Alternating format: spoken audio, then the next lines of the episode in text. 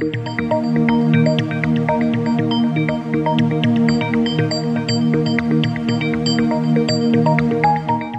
horizonte de hoy de Ramón Pérez Maura. La sumisión del rey al gobierno. Es muy triste ver el uso de la corona que está haciendo el gobierno de Pedro Sánchez. El miércoles tuvimos un nuevo ejemplo con la recepción al cuerpo diplomático acreditado en España. Todos sabemos que el discurso del rey debe ser visado por el gobierno. Hasta ahí, de acuerdo.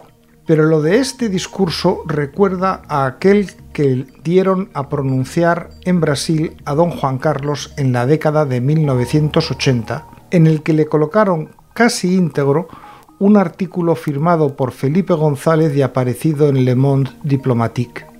No me consta que las palabras del rey en el Palacio Real hayan sido firmadas antes por Sánchez o Napoleón Chu en ningún sitio.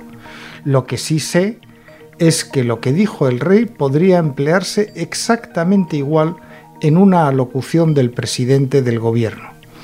Y las posiciones del rey y el presidente no pueden ser intercambiables sin necesidad de ningún matiz.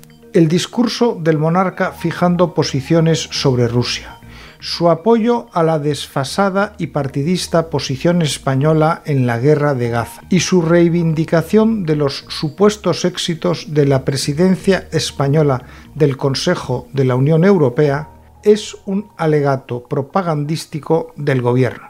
Tanto que quieren marginar al rey, cuando lo pueden aprovechar en beneficio propio, le sacan hasta la última gota todo lo que dijo el rey en primera persona lo podría haber enunciado de la misma manera que se hace en otras monarquías constitucionales, atribuyendo cada acto y cada toma de posición directamente al gobierno. Como lo enunciaría el rey Carlos del Reino Unido, mi gobierno condena, y si lo de mi les parece excesivo, déjenlo en el gobierno condena. Añadamos a ello que el discurso fue especialmente malo y superficial. Hemos intensificado las relaciones con India y Japón. Así no se aprueba la oposición de diplomático. Si el que le puso en la mano el discurso al rey para que lo leyera lo hubiera tenido que firmar, seguro que se hubiera esmerado más.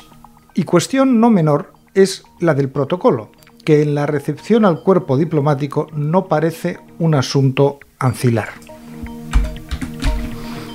el rey recibe a los embajadores que son los representantes personales de todos los jefes de Estado con los que España tiene relaciones diplomáticas.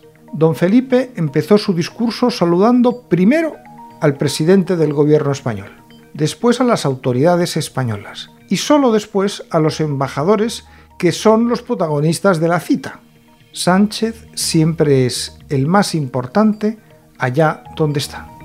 Y por cierto, al dirigirse al nuncio de su santidad, que es el decano del cuerpo diplomático, se refirió a él como nuncio, ni siquiera como señor nuncio. Pero ya se sabe que Napoleón Chu quiere terminar con esas minucias diplomáticas que considera desfasadas.